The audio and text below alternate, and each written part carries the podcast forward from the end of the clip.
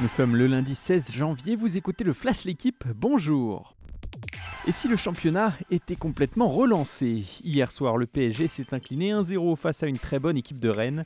Amari Traoré a inscrit l'unique but de la rencontre à la 65e minute. Déjà battu par Lens il y a deux semaines, les Parisiens n'ont rien montré hier et ne comptent plus que 3 points d'avance sur Lens et 5 sur Marseille.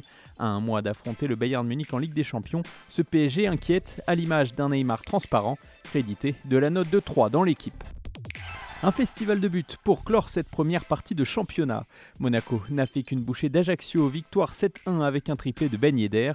La SM n'avait plus marqué 7 buts à domicile en Ligue 1 depuis octobre 1993.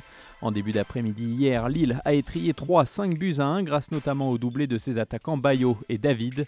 Nantes a battu 3-0 des Montpellierins réduits à 9.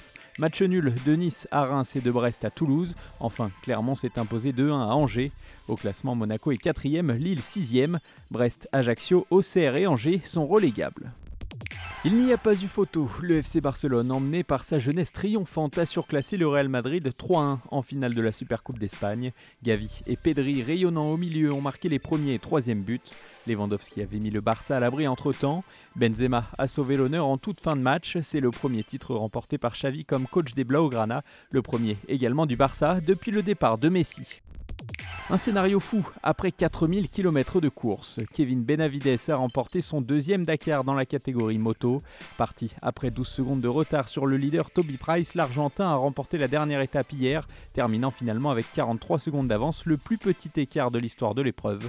Chez les autos, la victoire est revenue sans surprise à Nasser Alatia et Mathieu Baumel qui ont survolé l'épreuve comme l'an dernier. Merci d'avoir écouté le Flash l'équipe, bonne journée